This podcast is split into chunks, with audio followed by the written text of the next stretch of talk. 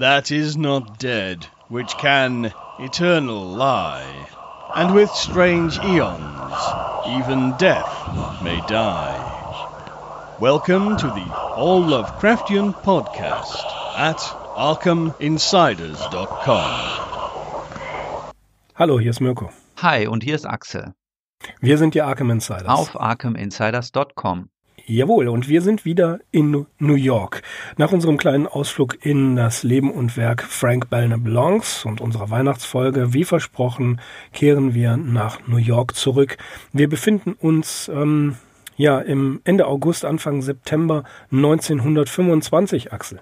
Ja, der Herbst kündigt sich schon an und mit dem Herbst kommt auch eine gebührende Kälte auf Lovecraft zu, der ja erklärtermaßen kein Freund kalter Temperaturen war. Aber dazu kommen wir später. Noch haben wir so ein bisschen ein sommerliches Feeling. Wir fangen an mit dem 27. August 1925. Lovecraft bereitet sich auf ein Treffen des von ihm nicht allzu sehr geliebten Blue Pencil Clubs vor. Allein ein Versprechen, das er seinem Freund Morton gegeben hat, bindet ihn an den Termin. Er soll nämlich einem minderjährigen Neuling namens Richard Merritt Dench einige Verszeilen widmen. Lovecraft fragt sich, was er dem Jungen erzählen kann, ohne in Banalitäten oder Geschmacklosigkeiten zu verfallen. Ich entschloss mich, den harten didaktischen Kurs einzuschlagen, indem ich dem Burschen erzähle, in was für eine taffe Welt er gestolpert ist. Außerdem rate ich ihm, an seinen Träumen und Vorstellungen festzuhalten, wenn er eine einigermaßen erträgliche Zeit haben möchte. Das Ergebnis dieser Ansprache ist dann das Gedicht To an Infant. Das wurde 1925 erstmals im Brooklynite in der Vereinszeitschrift des Blue Pencil Clubs veröffentlicht und ist mittlerweile auch in dem Gedichtband The Ancient Track erhältlich. Kommen wir noch einmal zu Wilfred B. Tallman, dem inoffiziellen Mitglied des Calum Clubs. Der hat in der Universitätsdruckerei der Brown University in Providence, wo er studiert, ein Gedichtband drucken lassen. Diesen Band hat er Lovecraft nach New York geschickt, inklusive zweier Exemplare für die Tanten. Lovecraft ist nicht nur von Tallman, der einer alten Neuengland-Familie entstammt, angetan, sondern ebenso von der Idee, dass ja Frank Belknap Long ebenfalls etwas in der Unidruckerei drucken lassen könnte. Wie passend, wenn Grandpas Sohn seine erste Gedichtesammlung in Old Providence drucken würde. Ein Treffen bei Lovecraft fällt mit geringerer Beteiligung aus als erwartet.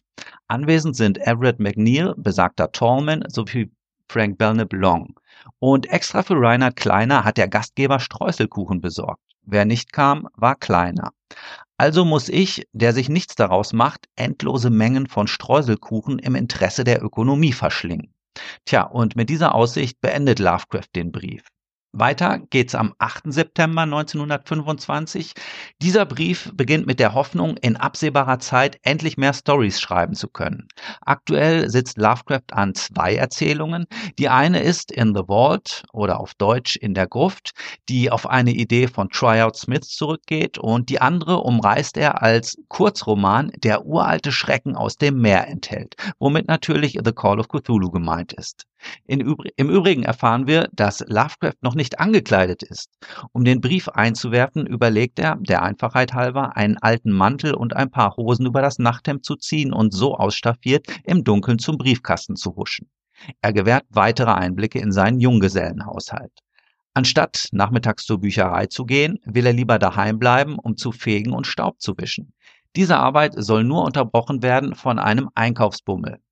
Der Renner auf seiner Speisekarte sind zurzeit Biscuit Crackers mit besonders kräftigem Käsearoma. Die Packung gibt es schon für 5 Cent beim lokalen Lebensmittelhändler. Eine neue Entdeckung krönt auch die Nachspeise. Marshmallow Sandwiches, bestehend aus Marshmallows, eingeklemmt zwischen zwei kleinen Vanillewaffeln. Die Packung ebenfalls für 5 Cent zu haben. Diese Sandwiches haben, neben Kartoffelchips, seit neuestem einen festen Platz in Lovecrafts Speiseplan. Mit den üblichen Wünschen und Grüßen endet dann dieser Brief. Und heutzutage gibt es Marshmallow Cream, Creme, Cream, Marshmallow Creme. Eine gute Erfindung und wenn wir an den guten Lovecraft denken, ja, hast du das schon mal gegessen? Es ist großartig. Wirst du mir beim nächsten Mal bestimmt servieren. Jawohl, Und mit denk dran, Erdnussbutter. Das halten wir jetzt schon mal fest. Wir halten das fest, alles klar. Ja, und der nächste Brief an Tante Lillian, geschrieben von Samstag auf Sonntag, den 12. und 13. September. Äh, er bedankt sich sehr für die Karte, die angekommen ist und verspricht jetzt hier in diesem Brief sein Tagebuch My Diary weiterzuführen. Wir sehen auch hier wieder, die Briefe sind Lovecrafts Tagebuchersatz. Er trifft sich mit Loveman an einem, äh, in seinem favorisierten spanischen Restaurant, wo ein Dinner nur 25 Cent kostet.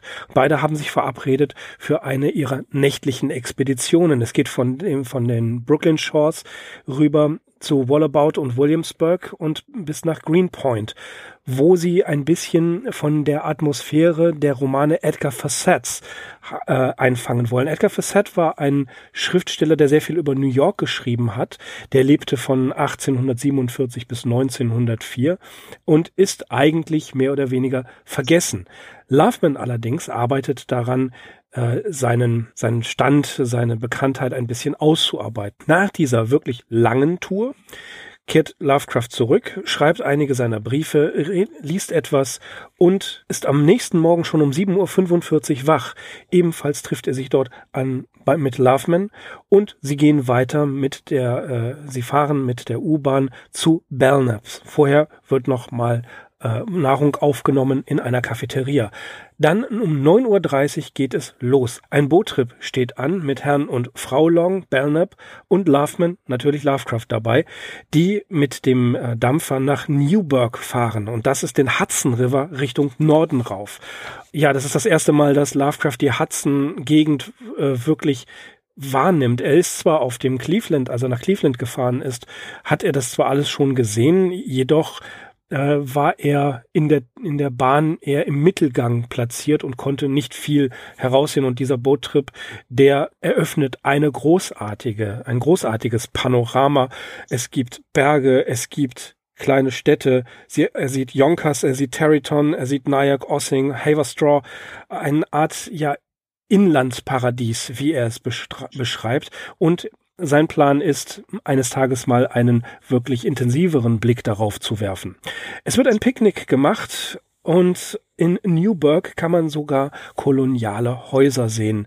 Und er vergleicht es sogar ein bisschen mit Marblehead. Er sagt auch, dies ist ein Wunderland. Nur man hat nicht viel Zeit. 40 Minuten für ähm, Newburgh. Mehr hat das, äh, mehr längere Zeit hat das Schiff nicht übrig. Man muss wieder zurück Vorher werden natürlich die üblichen Postkarten gekauft und man muss diesen wunderschönen Ort leider schnell verlassen. Lovecraft verspricht seiner Tante hier in jedem Fall wiederzukehren. Dann geht es wieder zurück in New York um 7.30 Uhr noch zum Dinner bei den Longs.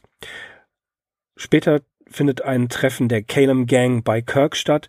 Äh, Sonny, also Frank Belknap, war selbst zu müde und ist äh, nicht mitgekommen. Außerdem war es eine perfekte Gelegenheit und eine perfekte Entschuldigung dafür, die leichten Streitigkeiten, die Kirk und er hatten, einmal ruhen zu lassen. Äh, Morton und McNeil kamen sehr schnell und ähm, Lovecraft nimmt die Gelegenheit wahr, Morton einige seiner römischen Münzen, die er extra für ihn gekauft hat, zu schenken. Morton hat ebenfalls ein, eine große Auswahl von neuen Mineralien dabei, die er für das Museum geholt hat. Es wurden äh, Magazinartikel gelesen, es wurden Erinnerungen ausgetauscht, aber alle waren in irgendeiner Art und Weise gelangweilt. So sehr, dass McNeil sogar nach Hause ging. Aber die, der Rest der Gang ging noch in eine Cafeteria und dann sagte er, es war irgendetwas in dem Café. Denn kaum hat man den getrunken, startete die Konversation und wurde richtig wild, war brillant und schöner als erwartet. Kleiner musste als erster gehen, Kirk und Morton blieben in dieser Cafeteria bis 2.30 Uhr morgens. Das konnte man noch machen. Er kam zurück und äh, las noch ein bisschen, hat die ganzen Briefe sortiert und ein Brief von Francis Wright von The Tales war drin, dass er, und hierin beschreibt er in diesem Brief, dass er ein Buch mit Spukgeschichten zusammenstellen will und darin soll auch erscheinen Rats in the Walls. Aber dieses Buch ist nie erschienen. Wright schreibt auch, dass Henneberger versucht hat, Lovecraft anzutreffen, ihn aber verpasst hat, worüber Lovecraft nicht ganz traurig war. Im Gegenteil, er war sogar sehr froh, dass er Henneberger nicht getroffen hat. Tja, damit endet dieser Brief. Und am Dienstagmorgen, am 15. September, geht es weiter, ebenfalls mit einem Brief an Tante Lillian. Er hat einen Artikel gesehen, er hat eine, eine Anzeige in der Times gesehen, in der New York Times, dass professionelle, kommerzielle Autoren gesucht werden. Und er schreibt, hier ist Hoffnung für ein vielleicht gutes Vermögen, dass ich dann damit, äh, dass ich dann dafür ausgeben werde, Angel Street 454 wieder zu kaufen und mein eigenes, mein, mein Engine House und mein UN Weg, wir sprachen drüber, wieder aufzubauen. Tja, eine Hoffnung, die sich natürlich wie es in Lovecrafts Leben so ist, nicht erfüllt. Er schreibt weiter, dass er in der Bücherei war, um in dem Kindle Book über Old Providence weiterzulesen und dort einige Notizen zu machen, aber er findet dieses Buch eher etwas diffus. Es gibt viele interessante kleine Anekdoten, davon führt er die ein oder andere auch an, um die Tante zu informieren, aber letzten Endes träumt er auch davon, eines Tages sein eigenes Buch über Old Providence zu machen. Am Freitagmorgen, den 18. September, schreibt er wieder an die Tante, möchte sein Tagebuch weiterführen, dass er am 15. September erst mit Loveman telefoniert hat, aber Loveman wollte rüberkommen, nur Lovecraft möchte jetzt seine eigene Unabhängigkeit, wie wir es ja auch schon in den anderen Folgen immer mal wieder angesprochen haben, äh, durchsetzen und möchte nicht andauernd mit seinen Freunden rumhängen. Das heißt, auch hier sagt er, ich versuche so unabhängig und so schonend und höflich zu sein, wie es geht, aber ihm klar zu machen, dass ich nicht möchte, äh, dass, dass wir uns treffen. Er geht ins Milan, in sein Lieblingsrestaurant, sein Lieblingsitaliener und äh, isst dort etwas und geht rüber zur Bücherei. Er geht, seine, seine Lieblingsabteilung ist die Abteilung Nummer 328, amerikanische Genealogie und äh, amerikanische Geschichte, liest Providence in Colonial Times für eine, äh, für einige, mit einigen Kapitel und bleibt in der Bücherei bis zum, bis zur Schließungszeit um 10 Uhr. Auf dem Weg nach Hause stoppt er noch an einem Automatenrestaurant und holt sich Kaffee und Eiscreme. Er bleibt die ganze Nacht wach. Tatsächlich bis zum nächsten Tag, bis zum 16.09. Gegen 11 Uhr klingelt das Telefon. Mrs. Burns äh, Junge kommt an und sagt ihm, dass ein Telefonanruf für ihn da war. Und dieser Telefonanruf kündigt Sonjas Ankunft an. Und zwar am 1 Uhr nachmittags. Er geht los in Birdies Restaurant und trägt seinen äh, guten Anzug und seine Schuhe. Und äh, Sonja trifft ihn, hat allerdings wieder einiges zu tun. Lovecraft geht zur 14. Straße, trifft dort Kirk und möchte an diesem Abend nämlich nicht zum äh, abendlichen Treffen der Kalens gehen, denn er sagt, Sonja ist hier und er möchte äh, die, sie ist einmal im Monat in New York und er möchte diesen Abend seiner Frau widmen. Sie gehen zur fünften Avenue äh, gehen ein bisschen spazieren über den Times Square und sehen sich das neue, den neuen Gruselfilm The Phantom of the Opera an. Vorher gehen sie äh, zur Grand Central Station und holen sich dort Sonjas Koffer, checken diesem in Hotel Astor ein, das heißt, man konnte die Koffer dort lagern, das ist nahe des Kinos gewesen, gingen noch ein bisschen spazieren und dann ab ins Kino. Und äh, den Film ja, die erst, den ersten Teil, der entwickelte sich so langsam, dass er mehrere Male eingeschlafen ist. Dann anschließend, als das Phantom auftaucht und auch die Maske abnimmt, da schreibt er, the face. Also da war er schon richtig beeindruckt. 10.30 Uhr abends ähm, war die ganze Vorstellung vorüber. Sie holten den Koffer und gingen noch ins äh, St. Regis, ein, äh, ein Diner, wo Käsetoast angeboten wird. Auch Käsetoast mag er sehr. Das ist auch eine seiner neuen, seiner neuen Lieblingsspeisen. Und er sagt, die, die Kombination von einem Horrorfilm und Käsetoast könnte, so hofft er jedenfalls, einen Albtraum literarischen Wertes erzeugen. Aber da wurde auch nichts draus. Nachdem sie äh, in Brooklyn angekommen sind, hat es angefangen zu regnen und zwar richtig heftig, so dass äh, Lovecraft Son Sonjas Regenschirm genommen hat, zu einem Taxi gefahren, zu einem Taxi gelaufen ist, mit dem Taxi zur Station zurück, Sonja eingeladen und ab zur Clinton Street 169. Dort hat man dann ein bisschen geschrieben, ein bisschen geschlafen und am nächsten Morgen, Sonja musste schon wieder weg, war er so müde oder hat so tief geschlafen, dass er es kaum mitbekommen hat, dass Sonja sich von ihm verabschiedet hat. Um vier Uhr nachmittags ist er wach, hat einige Briefe geschrieben und bekommt Neuigkeiten von unserem Freund Gerpin, der ja in Paris ist, bekommt ein Päckchen Postkarten überreicht. Um acht Uhr abends kommt Loveman mal wieder rüber. Tja, da hat wohl der gute Lovecraft vergessen, sich in den Alkoven zurückzuziehen. Blöderweise ist das Licht in dem Alkoven auch ausgefallen. Das heißt, er kann gar nicht so einfach sich verstecken, wie er es machte.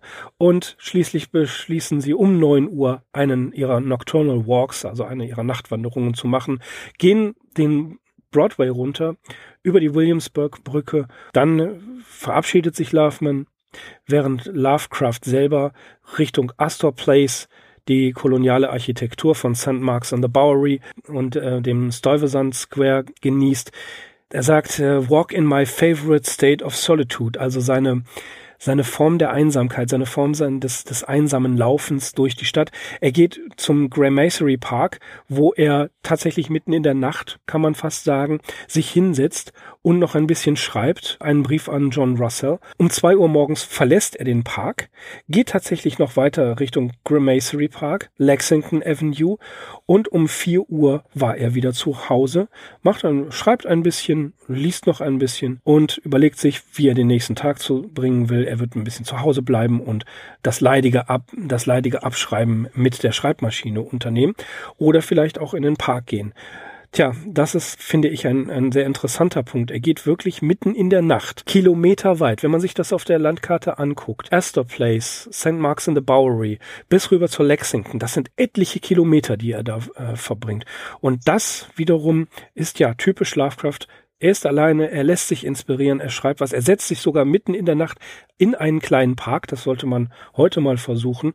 Tja, wie du schon sagtest, gibt Einblick in sein Junggesellenleben und damit endet der Brief. Wir werden das auch immer wieder hören, dass diese Spaziergänge auf eigene Faust, also alleine, besonders wichtig für ihn gewesen sind, weil es dort tatsächlich so war, dass er sich ganz seinen Gedanken und Plänen hingeben konnte. Er hat sicherlich die Touren mit Freunden gemeinsam auch genossen, aber ja, diese Spaziergänge ganz für sich alleine, die waren ihm doch sehr wichtig, um ähm, teilweise überhaupt arbeiten zu können. Wir denken nur an die Entstehung äh, der Geschichte He, die ist ja auch in so einer Atmosphäre, in so einem Milieu entstanden, unter diesen Voraussetzungen. Ja, ja, das stimmt. Ich weiß nicht, wer es geschrieben hat, aber er sagte, derjenige, dass er sich sehr wunderte, dass Lovecraft nicht ein einziges Mal während seiner nächtlichen Touren durch New York überfallen worden ist. Ja, ich hätte nicht die Nerven dazu, weder in New York noch in Duisburg. Und auch nicht in okay. Krefeld. Ja, finstere Stadt. Ja. okay. Ich mache weiter mit einem Brief vom 23. September 1925. Natürlich auch an Tante Lillian. In the Vault diese schöne, makabre Geschichte um einen schlampigen Leichenbestatter ist nun vollendet und wird erstmals in der Novemberausgabe 1925 des Tryout-Magazins erscheinen.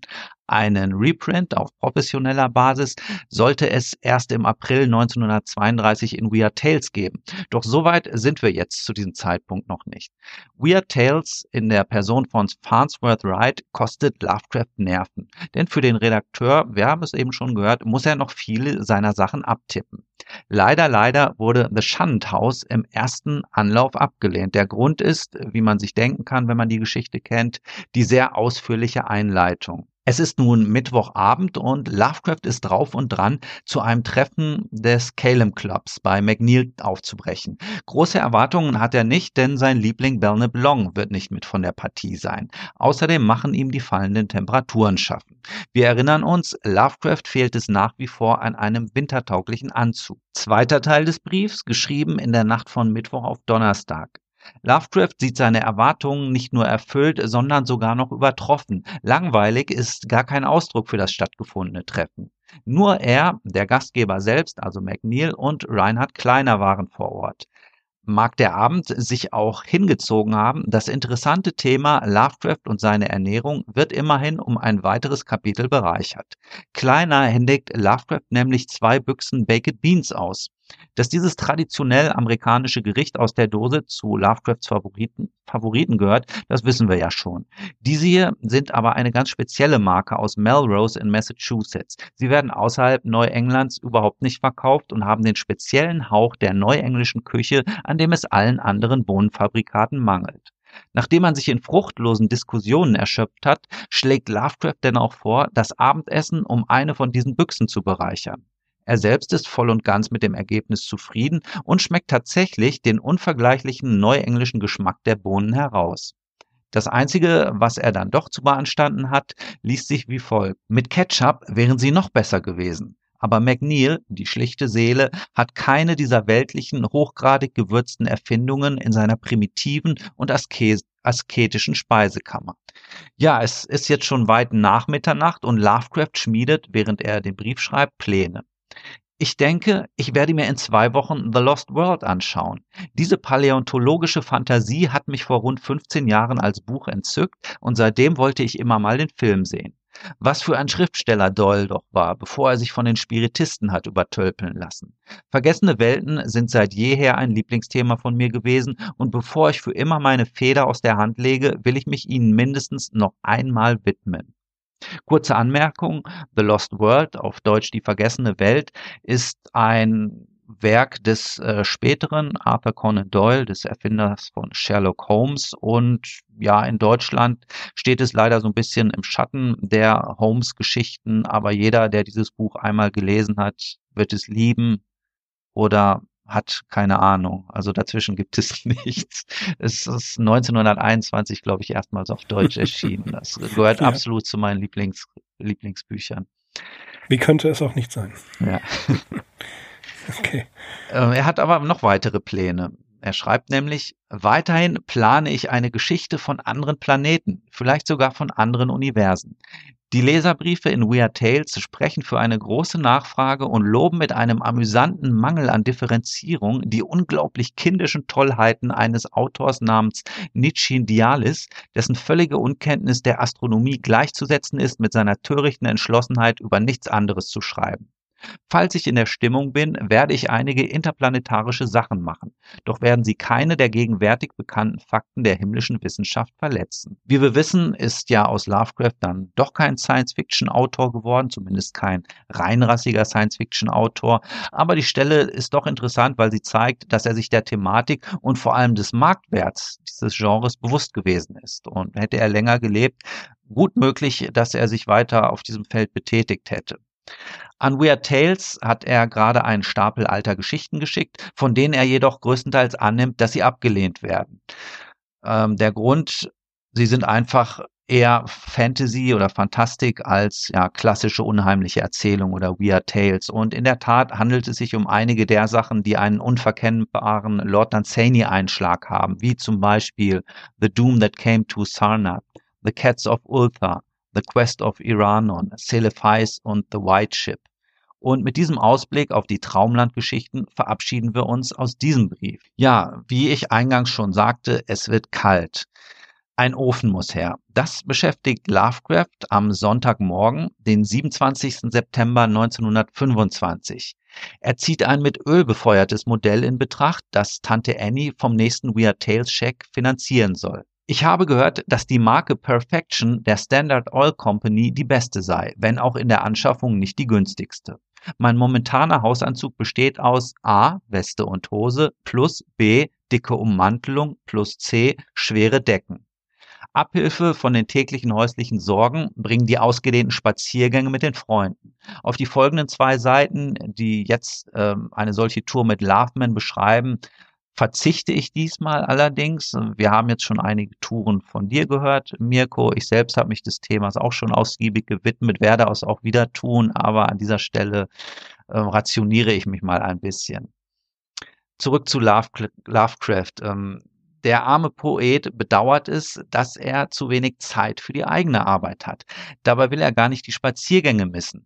Was sich Lovecraft wünscht, sind ruhige Orte, die er allein genießen und mit seiner Fantasie füllen kann. Zu diesem Zweck will er nun auch einmal das Viertel Jamaika im Stadtteil Queens aufsuchen. Dazu muss es allerdings wieder wärmer werden. Immerhin kann er sich nun eine größere Speisekammer halten, mit Dingen, die im Sommer zu rasch verderben würden. Im Detail sind das Schokolade, Käse und Brot. Um sich in Arbeitsstimmung zu bringen, will Lovecraft schauen, was die altgedienten Dichter aus der Perückenzeit zum Thema Herbst zu sagen hatten. Erntezeit, Herbstmond und andere Erscheinungen des englischen Landlebens zu dieser Jahreszeit, das sind die Stichworte, bei denen ihm das Herz aufgeht. Dazu dann noch den Bauernkalender im Old Farmers Almanac, auf das ein Bild neuenglischer Bauernhäuser, Scheunen und hügeliger, gabenbestandener Felder unter dem sanften Herbstmond entstehe. Das alles natürlich darauf bedacht, die Schmerzen der rein physischen Kälte zu lindern. Es grüßt dich herzlich, dein Neffe und gehorsamer Diener HPL. So, und ja, gibt es etwas Wichtigeres, als einen guten Ort für Käse, Schokolade und Brot zu haben? Nein. Und dazu den Old Farmers Almanac. Und den Old Farmers Almanac. Ja, der Kauf eines Ofens wird ihn noch weiter beschäftigen. Äh, es ist kein einfaches Unterfangen, wie wir in, den, in der nächsten Zeit sehen werden. Montagmorgen beginnt er einen Brief am 28. September und endet am 30. September. Der kleine Trip nach Jamaika, von dem du gerade gesprochen hast, er findet statt. Und er findet es bemerkenswert, darüber nachzudenken, dass eine so solche Gegend eigentlich direkt vor seiner Haustür liegt. Jamaika auf Long Island, ein Stadtteil Queens, ist voller kolonialer Häuser, voller georgianischer Kirchen und eben genau der Architektur, die er bevorzugt. Er war tatsächlich schon äh, so beeindruckt von Jamaika, dass er eigentlich dort einen, äh, sich ein Zimmer nehmen wollte. Jamaika ist ein englisches koloniales Dorf und hat keine holländischen Häuser. Die, Hauses, äh, die Häuser äh, haben zwar nicht die klassischen Türeingänge von Neuengland, aber die neuenglische Architektur. Und er wird an einige äh, an einige Viertel von Providence erinnert, als er da war.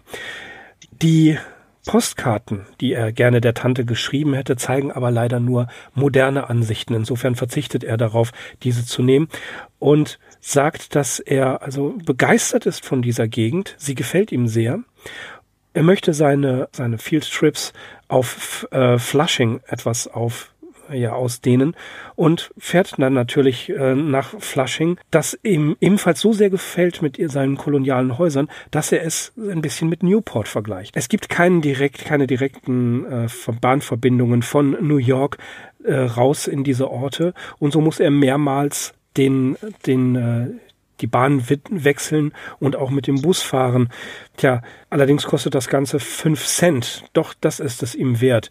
Teilweise findet er hier Architektur aus, den, äh, aus dem 18. Jahrhundert vor. Ein paar Postkarten kann er dann doch finden, wie zum Beispiel auch eine von dem Old Bown House, was 1661 gebaut wurde. Und er wollte es äh, gerne selbst besuchen, fragt einen Polizisten, fragt sogar mehrere Polizisten, aber wie er sagte, das waren keine guten Antiquarians, sie kannten sich nicht sehr gut aus.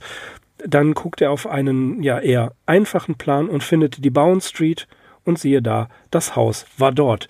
Äh, er macht eine kleine Zeichnung dieses Hauses in dem Brief.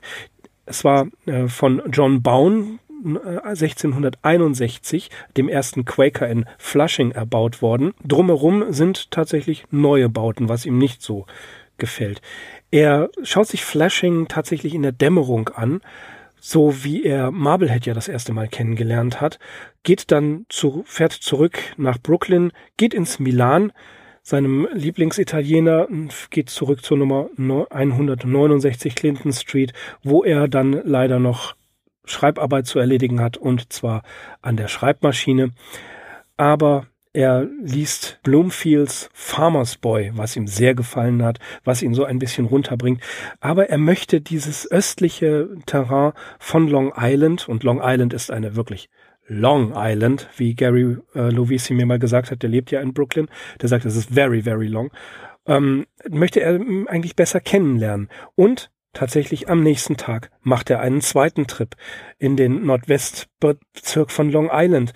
Er geht über Hellgate und äh, fährt so weit raus, dass er New York tatsächlich nur noch als eine ja im Hintergrund liegende durch Nebel verhüllte Stadt fast wie in einer in einer Märchenerzählung äh, wahrnimmt, so wie er damals schon von der Brooklyn Bridge aus New York beschrieben hat als ein äh, als eine Wunderstadt aus den aus den Büchern Danzanis, so sieht er jetzt New York tatsächlich mal aus dieser Perspektive, ist wieder in Flushing, fährt nach Corona und Dort gibt es in Corona die Sloan Furniture Factory, also die Sloan Möbelfabrik, die sich darauf spezialisiert hat, antike Möbel nachzumachen.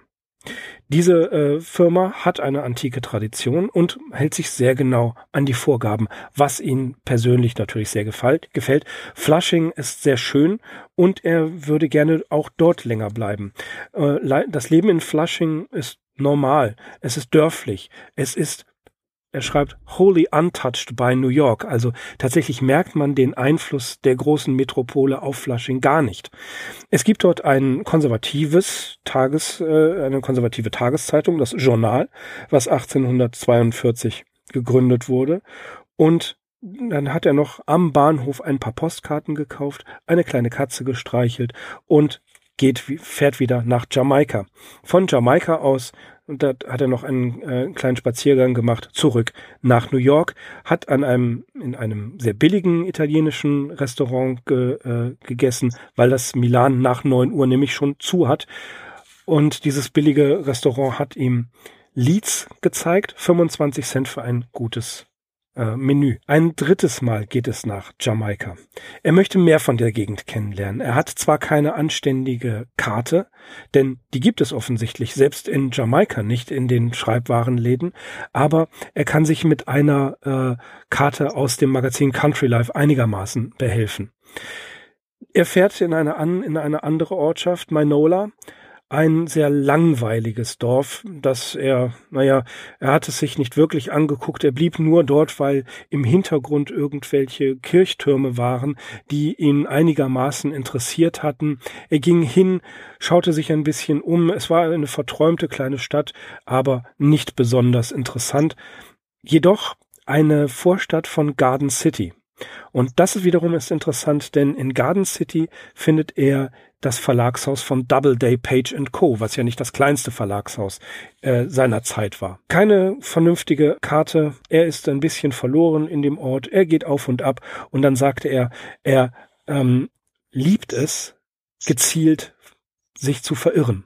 Das erinnert so ein bisschen an Walter Benjamins Beschreibung von Paris, wo er sich ja auch einfach darauf einlässt, geradeaus drauf loszulaufen und eben genau das zu entdecken, was nicht in den Reiseführern ist. Ähm, dann gab es einen, äh, ein, ein Hinweisschild, wo äh, auf einem Bus stand drauf Freeport. Freeport, das hörte sich für ihn ganz gut an. Also ab nach Richtung Freeport. Er erreicht äh, Hampstead und Hampstead besteht tatsächlich auch aus alten Häusern. Und tatsächlich dort gibt es ein paar Türme. Das ist die antike Seele Neuenglands. Kirchen gibt es dort, alte Architektur. Er geht sich hier auch in einigen äh, Beschreibungen, auch die ähm, erlaube ich mir auszulassen, denn das geht dann doch sehr ins Detail. Das nächste Mal wird er von Jamaika direkt nach Manola und Garden City gehen und Hampstead, das neuneinhalb Meilen östlich von Jamaika liegt, auf jeden Fall besuchen und eben Freeport nochmal sehen. In Freeport würde er, wurde er äh, fündig mit Arch antiker Architektur. Sein Weg dort oder sein, sein Spaziergang dort war lange, länger als er dachte und tatsächlich, es dämmerte schon wieder und er muss den schönen Ort verlassen. Wieder zurück in Brooklyn ist er bei Johns und geht zur Clinton Street 9, äh, 169, wo er tja, seine einen Stapel Briefe vorfindet, die er dringend zu beantworten hat und anschließend gibt es ein Gangtreffen bei Sonny. Aber, wie wir schon gesagt haben, wie du schon gesagt hast, Axel, die Kälte. Der Winter wird hart. Das weiß er jetzt schon, er braucht diesen Ölofen. Und er weiß, er, er ahnt schon das äh, Problem, dass die Landladies, die Vermieterinnen, ähm, wenig Kohle haben werden, also tatsächlich wenig heizen werden und das wiederum auf den ähm, Kohlestreik sch ähm, schieben werden. Das hat Mrs. Burns schon einigermaßen durchblicken lassen. Wie du schon sagtest, der Stove, also der Ölofen, wird von Weird Tales bezahlt Und dann beschreibt er auch hier wieder, ähm, es geht ja immer noch darum, den richtigen Anzug zu finden, beschreibt, wo man gute Anzüge bekommt und bedauert sehr, dass seine letzten Touren, die er in, auf Long Island gemacht hat, seine tollen alten Regal Shoes leider ja den Gar ausgegeben haben. Er muss neue Schuhe haben. Aber das Problem ist, wo kann man sie bekommen? Er versucht gerade die Alternative von billigen drei Dollar äh, Thom McCann Schuhen, aber die können die Regal Shoes leider nicht ersetzen. Der arme kleine Alfred hat finanzielle Schwierigkeiten, schreibt er. Tja, er trägt immer noch denselben Anzug, den er vor drei Jahren in Cleveland anhatte. Wenn er nach New York kommt, wird die Gang ihm Unterkunft und Unterschlupf gewähren und ihn natürlich gratis erfrischen. Sonja hatte den 10-Dollar-Scheck für diesen Monat, ähm, für diesen Monat geschickt und möchte, dass er eigentlich nach Philadelphia kommt. Allerdings das Problem ist, alleine mit seinen kleinen Ausflügen, den Postkarten und auch dem, äh, dem Wäscheservice ist das Geld leider schon aufgebraucht.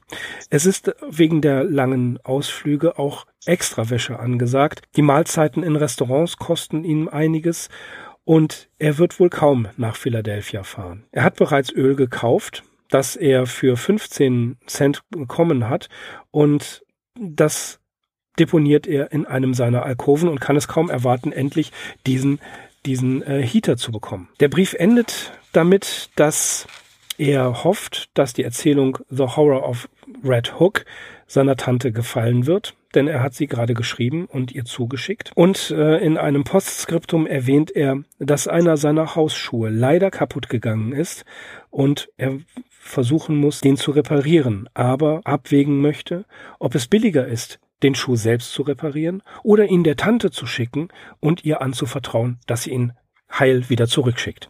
Ja, das war der Tag, das war die Zeit ähm, im September bis Ende September.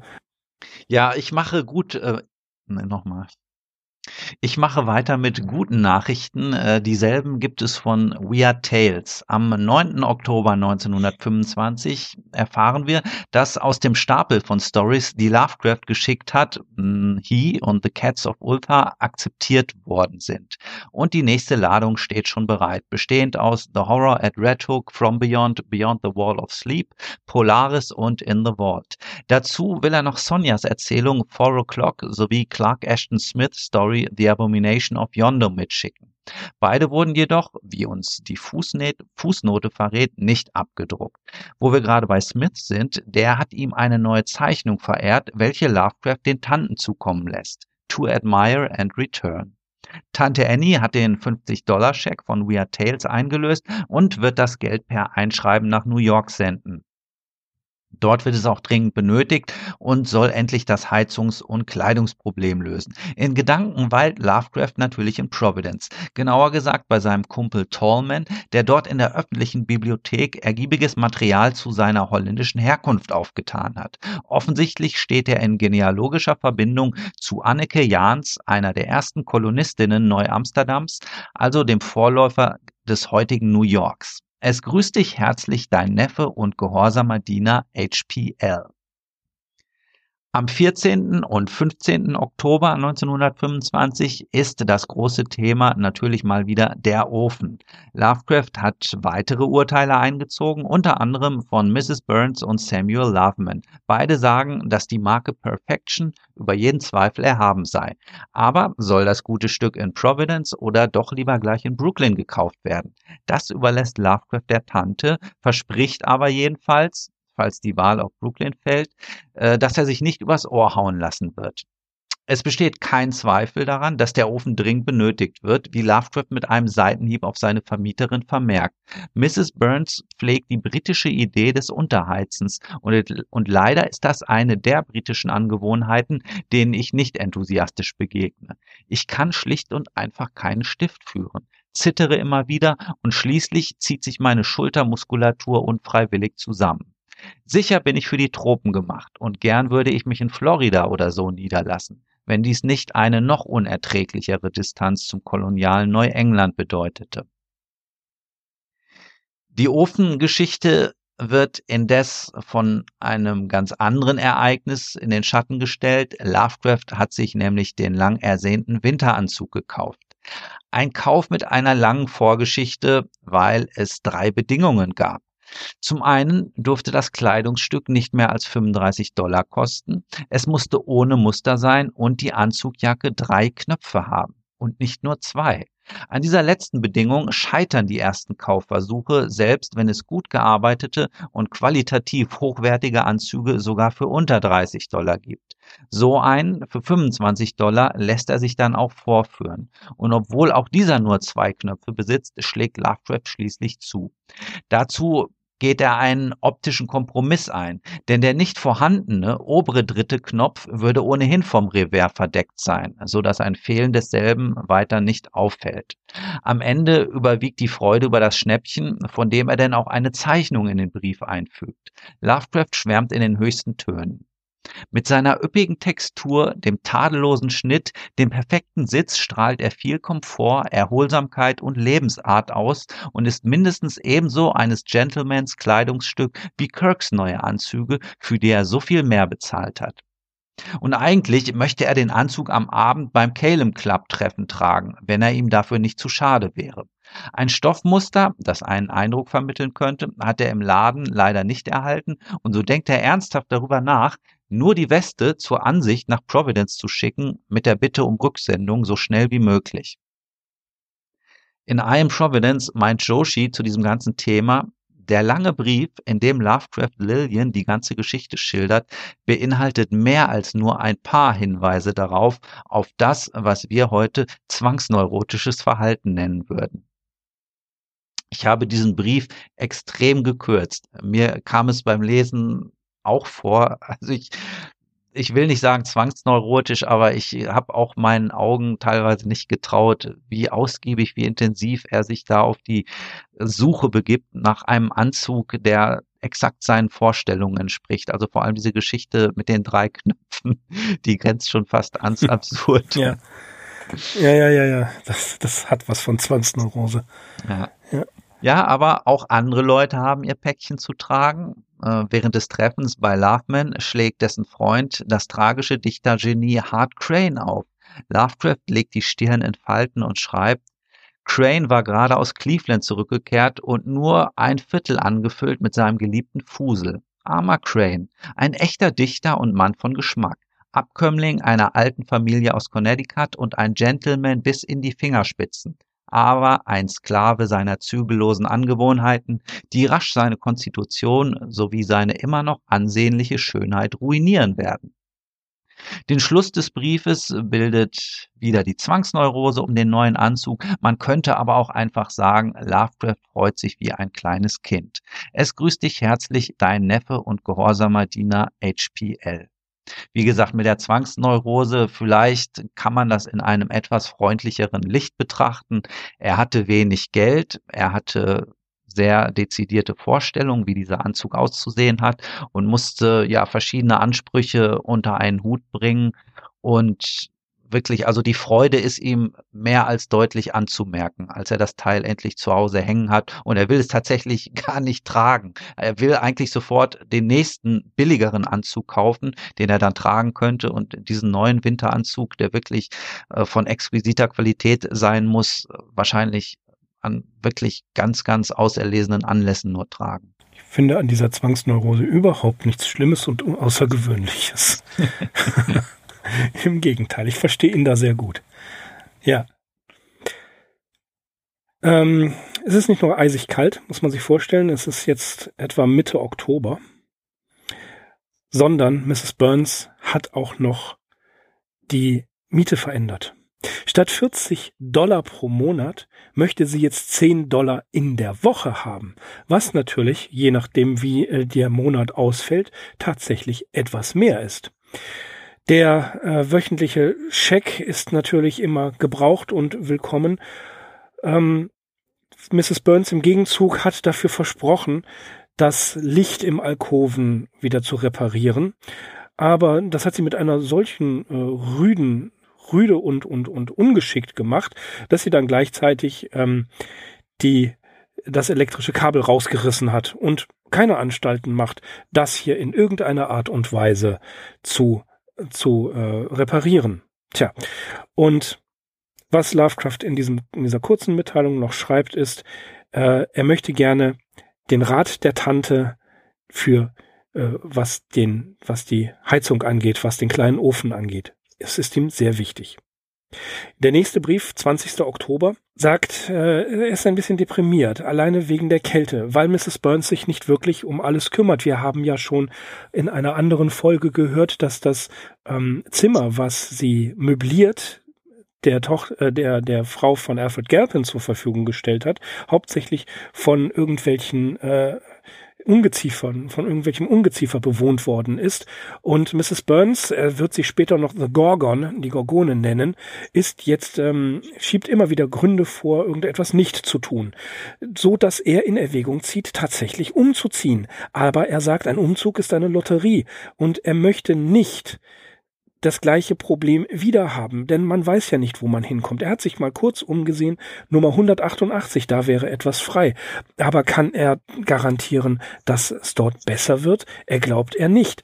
Er hat tatsächlich dann Mrs. Burns vor die Wahl gestellt, entweder umziehen oder besseren Service. Und sie hat tatsächlich besseren Service angeboten, was ähm, die Bettwäsche angeht. Da würde sie sich etwas mehr tja, drum kümmern.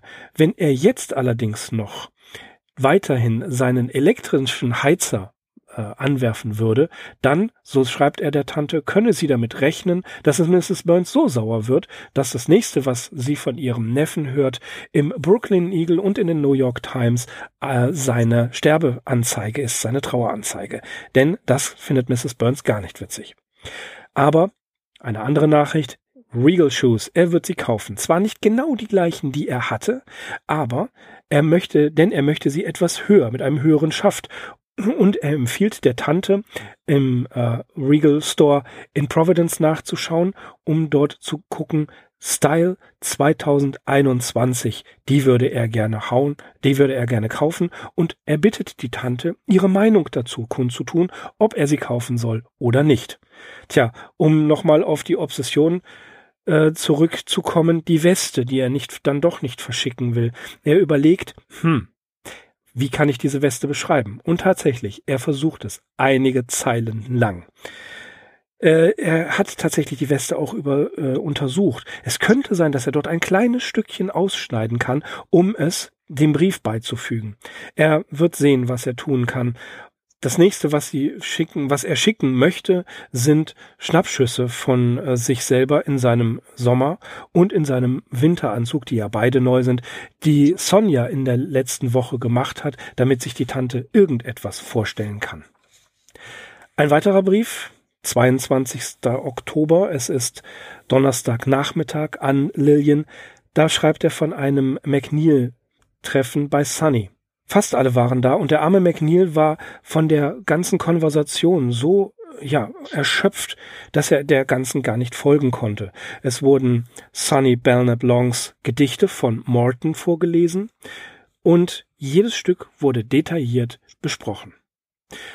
Der neue Anzug, die neuen 2021 Regals haben die Leute geradezu ausgenockt, wie er schreibt. Denn alle haben diesen Anzug und die Schuhe bewundert. Er hat ihn dann doch mitgenommen. Er ist dann doch damit zu einem Calem-Treffen gegangen und alle waren begeistert davon, vor allen Dingen der Tatsache wegen, was für ein Schnäppchen er da gemacht hat. Tja, dann McNeil und Morton gingen sehr früh und der Rest der Gang ging den Broadway hinunter und man teilte sich auf mit der Untergrundbahn Richtung Brooklyn. Als er äh, Clinton Street erreicht hat, hat er noch ein bisschen gelesen ein bisschen geschrieben und sich dann hingelegt. Hat dann am, am nächsten Tag ist er nachmittags erst aufgestanden und hat seitdem Briefe geschrieben. Er wird wohl nicht die Zeit finden, an diesem Tag den Ölofen zu holen, aber er wird stattdessen wohl einfach im Bett bleiben, drinnen etwas lesen und etwas schreiben. Das Journal, ja, seine, äh, seine Zeitung hat eine Rechnung geschickt und diese Rechnung hat er an die Tanten weitergeschickt mit der Bitte, sie doch für ihn zu, bezahl zu bezahlen. Ferner sagt er, dass äh, das Bulletin, dass er weiter, das Providence Bulletin, was er weiter bezieht, bitte nicht gestrichen werden soll. Also das Abo soll weiterlaufen, denn er mag dieses Bulletin. Es ist, ja, es ist ausgewogener Journalismus, den er so sehr schätzt. Das nächste, was er, äh, was er anfügt, ist, dass er einen Brief von Sonja mit dem äh, mit zu diesem Brief an die Tanten beifügt, wo sie ihre neue Situation in Cleveland besch äh, beschreibt. In Cleveland läuft es nämlich nicht gut. Die Firma, bei der sie beschäftigt war, hat leider, sie hat ihr leider gekündigt. Sie hat zwar eine neue Position, aber da ist das Problem, dass sie auf Kommissionsbasis arbeitet und wie wir wissen, ist Kommissionsbasis eine, tja, der elaborierten Formen der Selbstausbeutung. Man bekommt nur etwas raus, wenn man etwas verkauft hat. Auch hier ist er doch eher, tja, er, er empfindet Mitgefühl. Er schreibt, ähm, er hat angefangen, einen Brief an Sonja zu schreiben, in dem er seine tief, sein tiefes Mitgefühl ausdrückt. Auch das eine interessante Art und Weise, mit einem, äh, mit einem solchen Ereignis umzugehen. Und am Abend gibt es, gibt es gute Neuigkeiten zu vermelden. Mrs. Burns hat tatsächlich die Zentralheizung angeworfen. Es ist unglaublich. Natürlich hätte sie äh, bei der Eiseskälte, die derzeit im äh, Oktober in New York herrscht, nicht lange die, äh, die Zentralheizung abgeschaltet lassen können, denn das hätte bei den einigen Mietern zur Verstimmung geführt und vielleicht sogar ja rechtliche Konsequenzen gehabt. Das heißt, er kann weiter sein Öl sparen, er hat den Heizer noch nicht und hat aber einen Zeitungsausschnitt mitgeschickt, wo es auch wieder um den äh, Ölofen geht. Der Perfection ist derzeit in Providence für 5,49 Dollar im City Hall Hardware Co. 150 Washington Street zu bekommen. Und es gibt ähnliche gute äh, Schnäppchen in New York oder in Brooklyn. Und er bittet auch hier die Tanten wieder um Anweisungen, was er denn jetzt tun soll. Tja, Axel, da schließen wir heute mal. Und man könnte sagen, diese Sachen, äh, bitte, ich brauche äh, eure Hilfe dabei, bitte macht das, bitte entscheidet dies für mich. Das ist, wie Heiner Müller mal über Nietzsche geschrieben hat, die Furcht vor der Einsamkeit versteckt im Fragezeichen. Da muss ich jetzt drüber nachdenken. ja, so ein bisschen äh, habe ich das Gefühl. Er ähm, signalisiert hier schon, eigentlich komme ich ohne euch nicht aus. Ja, sowieso, natürlich. In finanzieller Hinsicht ist er abhängig von ihnen und sie werden das letzte Wort haben bei solchen Anschaffungen, das ist ganz klar. Ja, aber auch ja fast schon Kleinigkeiten, die er, die er mit Ihnen besprechen möchte, sendet er hier. Was ist, ich brauche ganz dringend eure Anweisungen. Was soll ich tun? Also ich glaube, dass jemand, der in der Lage ist, ganz alleine durch die Nacht zu spazieren, ohne überfallen zu werden, jemand, der äh, intellektuell so gebildet ist, und jemand, der Field Trips nach draußen nach Long Island macht, um sich dort ja freiwillig zu verirren, man kann dem nicht vorwerfen, dass der keine Ahnung hat von dem, was er tut. Das wird ja immer so ganz gerne gesagt, so ein, so ein weltfremder Dichter im Elfenbeinturm, der nicht weiß, was ein Pfund Butter kostet. Lovecraft weiß sehr genau, was ein Pfund Butter kostet, nämlich zu viel für ihn. Ja, also er kennt auch, was das angeht, sich hervorragend aus. Diese Weltfremdheit, die ist da nicht gegeben. Kein bisschen die ist da nicht gegeben. Ich würde sagen, es zeigt sich bei ihm in dieser Lage auch einfach ein kommunikativer Zug. Er bespricht solche Sachen ein, einfach gerne mit den Leuten, die ihm nahestehen, mit seiner Familie und daran ist nichts Verwerfliches. Sowas Nein. macht ja auch jeder Ehemann, jede Ehefrau. Äh, Urlaube werden besprochen, Anschaffungen und so weiter, teilweise auch natürlich mit den Kindern. Ähm, das ist eben so ein bisschen, ja, äh, diese Distanz der Familie, die er da zu überbrücken versucht, weil sie nicht da sein können, möchte er trotzdem möglichst regelmäßigen wenn nicht sogar täglichen Austausch mit ihnen haben. Und das ist natürlich auch ein ganz wichtiger Be ähm, Grund für diese Briefe überhaupt, für diese Mischung aus Brief und Tagebuch, die er ja regelmäßig hm. den Tanten zukommen lässt. Es fehlt ihm. Mhm. Sie fehlen ja. ihm. Sie fehlen ihm sehr. Und er möchte zurück. Man, man hört es, man hört es richtig durch. Wenn man bedenkt, dass das letzte Quartier, was er in Providence hat, worüber wir ja auch noch in der Zukunft sprechen werden, äh, dass das ganz nah an der Brown Universität ist. Äh, ironischerweise sogar quasi um die Ecke von der John High Library. mhm. ja, College Hill, dass die, äh, die Wohnungen, die dort sind, auf dem College Hill, vom Heizkraftwerk der Universität mitgespeist werden. Mhm. ne? Also äh, das, das ist das, was äh, am Ende seines Lebens ihn erwartet. Und New York ist, ist im Oktober eiskalt. Von Indian Summer keine Spur. Ähm, und er muss wirklich sehr, sehr stark darunter leiden. Ja, es ist natürlich auch interessant zu sehen, dass er schon die Angebote für Öfen auch in Providence im Auge hat, dank ja. des Providence Bulletins wahrscheinlich. Ja, und ja, ähm, da, aus. genau, und da der Tante entsprechende Hinweise gibt und ja, wie gesagt, sich mit ihr versucht abzusprechen und das ist ein schöner Zug, den wir da haben. Hm. Hm. Ja, so viel zu New York heute. Wir nähern uns dem Jahresende 1925 und wie wir ja alle wissen, im Jahr 1926 zieht es ihn zurück nach Providence. Axel, ein paar letzte Worte für unsere Folge heute. Ja, es war eine frostige Folge, hoffentlich äh, nicht auf den Inhalt bezogen, aber äh, ja, insgesamt hört er sich noch ganz gut an. Das war in den letzten Folgen nicht immer der Fall. Da ging es ihm schon mal bedeutend schlechter, aber wir dürfen es auch nicht unterschätzen. Die Kälte geht ihm schon an die Substanz und natürlich das ja. Ganze drumherum. Richtig. Wir lassen unseren Lovecraft im kalten Herbst 1925 vorerst zurück. Und tja, von mir aus keine letzten Worte. Ich verabschiede mich. Ich bin Mirko. Ich bin Axel. Wir sind die Arkham Insiders. Auf arkhaminsiders.com. Bis dahin, ciao. Bis zum nächsten Mal.